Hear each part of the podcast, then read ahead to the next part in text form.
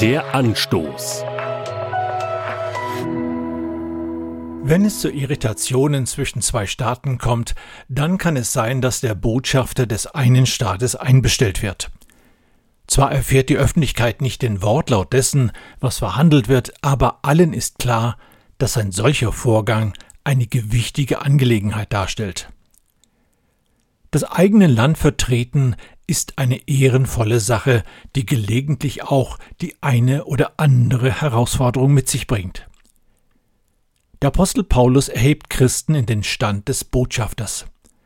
Sie und ich, wir repräsentieren anstelle von Jesus Christus die Interessen Gottes in dieser Welt. Im zweiten Brief an die Korinther, Kapitel 5, Vers 20, klingt das so. Wir sind Botschafter Christi und Gott gebraucht uns, um durch uns zu sprechen. Wir bitten inständig, so als würde Christus es persönlich tun, lasst euch mit Gott versöhnen. Was für eine Ehre. Mir wird das Vorrecht zuteil, im Namen Gottes in meinem privaten und beruflichen Umfeld aufzutreten. Gleichzeitig verbindet sich mit dem Vorrecht auch große Verantwortung. Warum? Weil Botschafter nicht ihre eigene Meinung äußern. Sie vertreten die Interessen ihres Auftraggebers.